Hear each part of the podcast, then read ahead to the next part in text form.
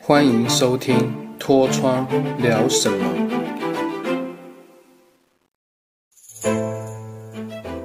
Hello，大家好，我是你的好朋友脱窗，欢迎收听《脱窗聊什么》第十六集。今天的主题，我们来聊一下我的品牌 AB Carrot，AB 红萝卜第一次的联名插画展。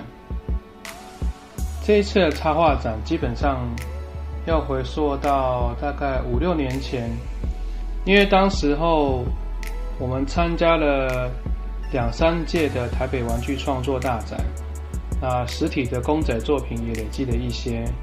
那当时没有青光眼，那利用上班之余的时间，继续在晚上或假日的时候进行图像创作跟插画的绘制。那画着画着画着，两三年也累积到一定的量，就跟大侠讨论说，我们是不是要自己也办一些属于插画类型的展览？那当时想了很久。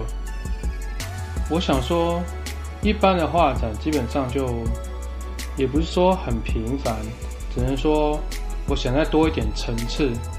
除了展览自己的实体公仔作品之外，能够展到自己的一些画作跟插画。那其实当初有个小小的计划，因为那时候在圈子认识很多其他跨界领域或是。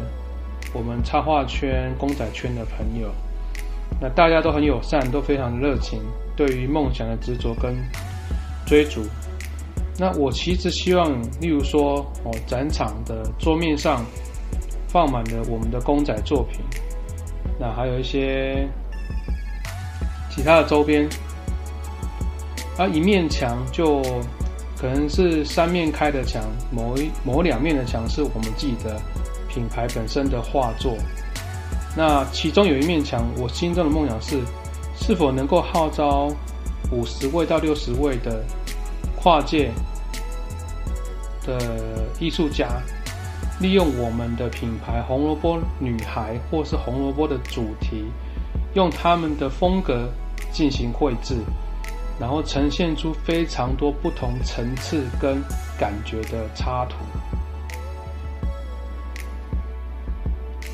这个计划看起来，哦，好像很简单，但其实实际上落起来有一定的困难度跟时间上的等待。那当初就是心中有所属几位很厉害的大师级的朋友，那也有一些是自己自己圈内的一些好朋友。那我就我的想法很简单，我们今天向艺术家邀稿。提出我们的阐述跟我们的需求，那如果愿意合作，哦，愿意一起做一个联名展的话，原则上我们这边就是会免费帮他输出珍珠表板，那也会协助帮他排版，并帮他们的粉丝页跟他们作品进行介绍，然后会帮他们上一个蛮大的 QR code，让粉丝。哦，他们的粉丝或是我们共同的粉丝到现场，能够用手机扫 QR code 去帮他们的粉丝页按赞，我觉得这部分大家互利互惠，这概念应该不错。那邀请邀请着，大概过了一两个月，其实大家都还蛮踊跃，也蛮乐意的协助哦，因为毕竟在我的场子，然后有他们的作品。还有 QR code 跟他们的粉丝页名称做曝光，其实大家都何乐而不为。那大概陆陆续续有超过五十几位，接近六十位的艺术家都愿意配合，然后也愿意绘制给我。当时其实非常的兴奋跟激励，因为觉得哦，这种高难度的邀请其实有一定的难度啊，大家都很忙。那有些人会觉得说哦要钱，有些人觉得说没关系，无偿全部协助，在这中间的一些。嗯，斡旋应该不能讲斡旋，就是讨论空间中，大家都蛮愿意说抓一个平衡点，哦，做一个全力的协助。那画着画着，然后档案收回来，然后一个一个帮他们排版，上 QR code，然后放上图文，最后输出完一大叠五六十张的珍珠表板。那第一场我们在高雄，那我们等下再提一下场地的搜寻好了。在我觉得印象比较深刻是在台中这一场。就完全是我喜欢的四面开加中间的一个展台，那某一面墙就真的是落落实实的把我整个六十张的图排的整面墙看起来非常的壮观。如果有兴趣的朋友可以去 A B Carrot A B 红萝卜这个粉丝页去找以前的照片，或是我封面照片可以去搜寻，有一张真的是洋洋洒洒就全部展示出来，我觉得那张看起来很壮观。看完非常感动，那那一张图。那我们来提一下台北、台中、高雄。那朋友问我说：“你干嘛那么狂啊？就一次一个地方展就好了。那为期展一个星期是最好的方式。那可能当初就比较年轻，想说有一定的粉丝量，那有一定的，也不能说时间。”那时候冲劲很够了，不像现在就是眼睛不好，然后只能慢慢慢慢的弄自己想弄东西，然后委托别人做。当时可以全部自己包，就蛮冲的。那有有有跟大侠讨论啊，就可能每一个点我们就攒一个月。其实我觉得很狂啊，但后来其实真的蛮累，后来也累到生病了啦。我们颠倒，我们是从高雄开始起跑，再到台中。最后到台北 ending，那高雄场很感谢是我朋友的朋友开的咖啡店。那当初第一次产刊，顺便去看环境，顺便找朋友，就觉得那环境还蛮漂亮，因为旁边就是一个大公园，然后也蛮多情侣跟年轻人会去走动的一个空间。然后他们的店家的氛围也相当的好，算是小连锁店。大家有兴趣可以去粉丝页看，一定有当时的记录。那跟老板谈的蛮愉快，就说 OK 好，那时间瞧好，告诉我，我们就让你有时间布展。那可能要在我们下班之后布，这样。当然我跟大家说没有问题啊，反正只要能够厂家配合，我们都很愿意用最短时间之内把它布完。那也很感谢当时高雄的同梯啊，他的家人协助我把它布的很不错，然后展了完之后也蛮愉快的，收入也不错。然后高雄的很多朋友也来看。当时最印象最深刻是一个高雄一个很厉害的原型师，还特别骑摩托车走过来看我们的展览，他真的很酷啊！那个朋友叫山姆，感谢他过来看我们。那当天就还不错，后来策展也蛮开心的。再是台中部分，台中那边比较有趣啊。咖啡店老板其实也是一个 hot toy 的那个。玩具收藏家，那他店家算是更年轻化，然后更有自己主题性，也是我比较喜欢那种白白的，然后黑白分明的那种店家。那他是出出借我们二楼的空间，也感谢都是免费提供场地啦。那中间的桌子非常适合摆公仔，然后三面开，就像我刚刚讲的。那他还有一些是他们本身自己的店家的壁画有。